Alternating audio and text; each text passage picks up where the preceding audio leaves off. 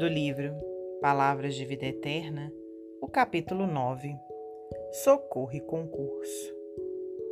Quantos pães tendes? Jesus, no Evangelho de Marcos, capítulo 8, versículo 5. Observemos que o Senhor, diante da multidão faminta, não pergunta aos companheiros de quantos pães necessitamos, mas sim quantos pães tendes?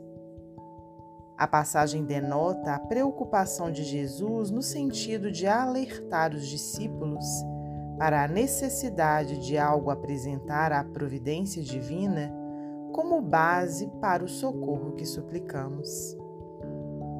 Em verdade, o Mestre conseguiu alimentar milhares de pessoas, mas não prescindiu das migalhas que os apóstolos lhe ofereciam. O ensinamento é precioso para a nossa experiência de oração.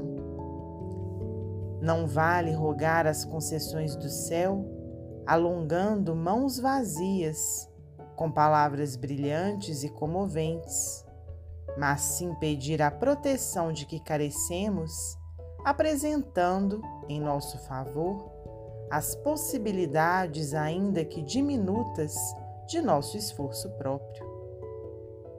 Não adianta solicitar as bênçãos do pão, imobilizando os braços no gelo da preguiça, como é de todo impróprio rogar os talentos do amor, calcinando o coração no fogo do ódio.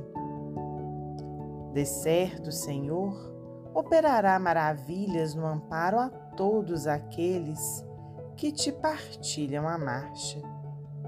Dispensará socorro aos que amas, transformará o quadro social em que te situas e exaltará o templo doméstico em que respiras.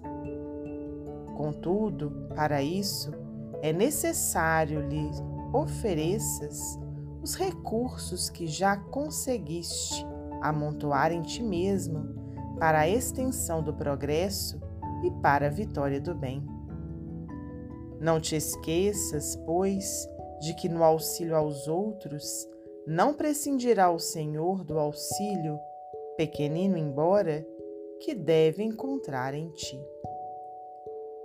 Emmanuel, psicografia de Francisco Cândido Xavier.